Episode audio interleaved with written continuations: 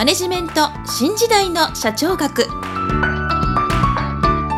こんにちは。中小企業診断士の六角です。今回はマネジメント新時代の社長学の第41回をお届けいたします。今回のテーマは事業計画とローリングプランです。もし私の著書図解でわかる経営の基本一番最初に読む本をお持ちの方は94ページ第4章第8節短期計画長期計画とローリングプランとはをご参照いただきたいと思います。それでは本題に入ります。まず事業計画についてご説明いたします。以前お伝えいたしましたが会社の方針は経営理念によってまたそれをどのような方法で目指すのかということについては経営戦略で示されていますけれどもそれに基づいて具体的にどれくらいの売上や利益を得るのかということについて示すものが事業計画です。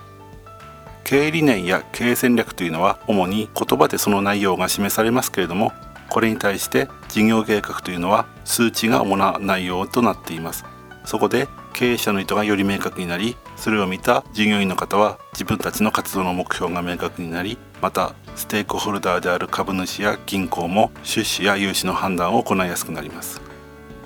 さらにこの事業計画は5カ年程度の長期計画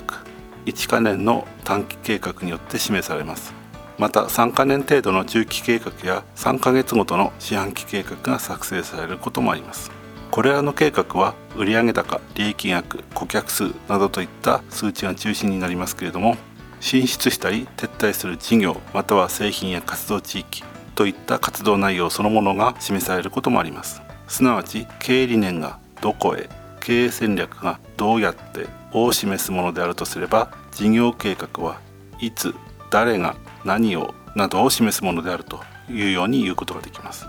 そして経営者は1ヶ月ごと3ヶ月ごとなどにこれらの計画の達成状況を確認しながら適宜部下に対して指示を出したり計画の修正を行ったりすること。すなわち PDS を行うことが大切です。なぜなら言うまでもありませんが定期的な計画の進捗状況を確認することなしに確実に事業の目標を達成することは困難だからです。これは私のコンサルティングの経験からも感じていることなんですけれども経営者の方の中には計画を立てても必ずしもその通りになるとは限らないので事業計画を立てることは意味がないのではないかと考えている方も少なくないようです。確かに実際の活動は計画通りにならないことは少なくありません。しかしそのことは計画を立てることが意味がないという理由にはならないと私は考えています。なぜなら計画があることによって従業員や銀行などのステークホルダーと認識を共有することができますし計画があることで日々の活動がなぜ必要になるのかその意味付けがしやすくなりモチベーションも維持できるからです。したがって計画というのは単なる予想ではなくて日々の活動を研ぎ澄ますためのツールというように考えるというのではないかと私は考えています。それでは次にローリングプランについて説明いたします。ローリングプランは中長期計画の一種なんですけれども環境変化の激しい時代においては中長期計画の期間の途中でその計画を立てた前提が変わってしまうということは珍しくありません。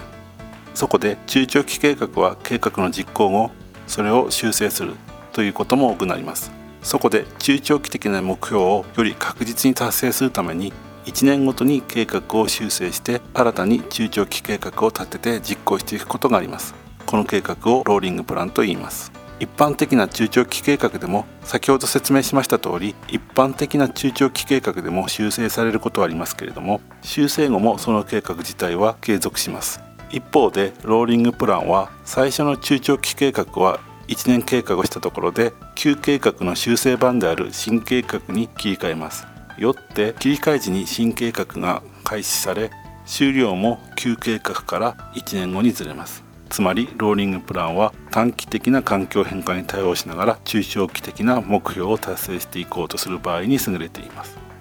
これを言い換えますと毎年中長期計画の1年目が始まるというイメージですね。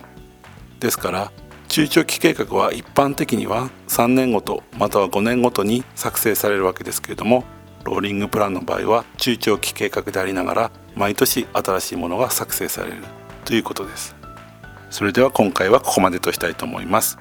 次回はコンティンジェンシープランと BCP についてお伝えする予定です。今回もマネジメント新時代の社長がお聞きいただきありがとうございました。また来週皆さんのお耳にかかりましょう。